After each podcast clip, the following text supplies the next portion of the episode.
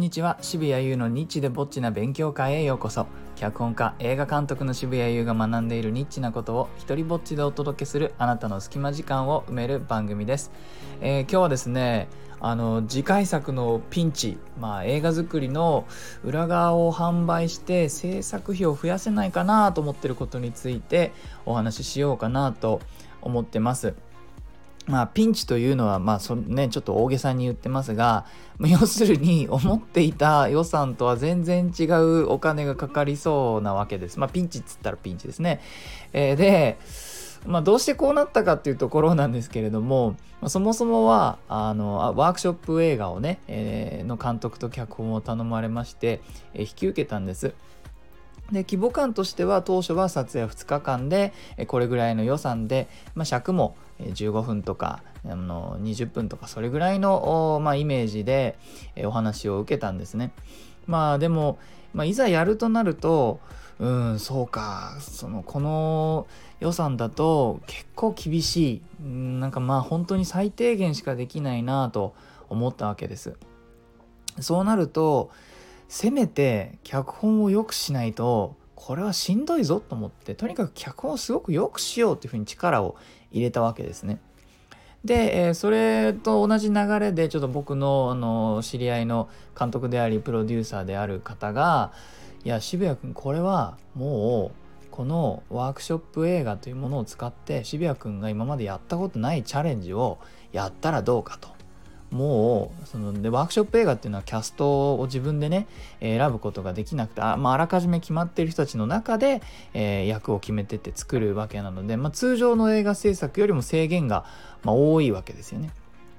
このもう決まったメンバーをつく使ってもうあの笑って泣けるもう号泣させる映画を作ったらどうみたいなことをなんかやたら熱く僕に語ってきてですねしかも僕の誕生日だったんですけどねその時は。えー、で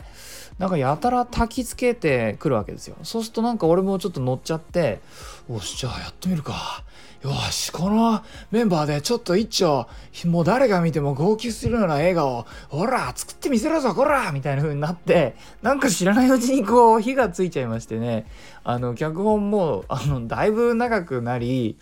おそらくまあすごく切って作ってもなんか頑張ってこういろいろカットしてテンポよくやっても45分ぐらいにの作品に あのなっちゃいそうな感じになったわけです。でそうするとそれ取り切るためには全然2日とかでは終わんなくてかなりぎゅうぎゅうにあのスケジューリングしてすごくタイトにあの交番表っていうまあねあの撮影現場で使うスケジュールのことを言うんですがその交番交番表をうまく組んでそれでも5日間という、まあ、当初の予定の2.5倍のね スケール感になってしまったわけです。まあ、そうするとですよそうすると皆さんお分かりですね。えー、最初の予算では全然取りきれない感じになるわけですね。でまたねあの台本も、まあ、僕頑張ったおかげで、まあ、よかよいいものに仕上がった。自分でもだいぶこれは納得するものになった。で参加する方々もあのワークショップのね俳優さんたちも、えー、これ読んで泣いたと。初めて脚本を読んだ段階で、えー、泣いてしまったみたいなこともあったりもう一人の女優さんなんかはね自分はこれもう初見で2回泣きましたなんて人がいてそうすると今度みんなのやる気みたいなものもこう出てきて、まあ、どんどんいい相乗効果が生まれてったわけです。そうすると取れる素材とかもなんか良くなってきてで僕もだんだんあこれいけんじゃねえかって気になってきてですねそうすると今度、まあ、最初は自分のね拙い編集でやろうかなと思ってたんですけどこれはちょっとプロに頼んでちゃんと仕上げた方がいいんじゃないかとかこれ音楽もねあのこうちゃんとした人に頼んで、いやもういつもちゃんとした人に結果的には頼んでるんですけど、まあ、あのもしワークショップ映画だし、あれだったらこうもう出来上がってるね、ありものの音楽をこうちょっと買ってそれを当てるっていう方法だってあるわけでそうすると安く済みますよね1曲。あの30ドルとかで買えたりするから。そういうやり方で仕上げようかなと思ってたところが、まあ、全部のクオリティがこう徐々に上がっていってでみんなの熱気とかもねあ のここ持っていった結果これはあの仕上げにもやっぱりプロの人たちを入れようっていう風になっちゃって、えー、今ここです今そこにいます、えー、で そうなると、まあ、これじゃあお金をかけていこうってなるわけですよね。でそうかけていくほどのもうお金ないしそもそもこのに与えられ与えがわれていた予算はもうほぼほぼ使い切った状態なのでここからどうしていくかと。でこの、あの仕上げるためにかかるそして良くするためにかけたくなっている今お金をどうやって捻出するかっていうことと向き合っていてで今、まあ、やろうかなと思ってちょっと準備してるのがこの裏側をもはや販売できないか。つまり、えー、今から僕がやる作業というのはこの素材をですね取った素材をプロの編集の方に全部お渡しして、えー、どのテイクが OK とかこのテイクの前半はいいけども後半ちょっと車が通っちゃって音がダメなので絵を使うんだったら音は別のテイクから拾ってくださいとか、まあ、そういった指示が書かれたものをお渡ししてでその編集さんはこれを、えーと、元にとりあえずその人が思うベストのものを用意してくれるわけですよね。で、えー、僕はですねこのプロセスって実は結構面白いと思ってます。映画の完成品もそれはねそれで面白いし楽しめるものなんだけれども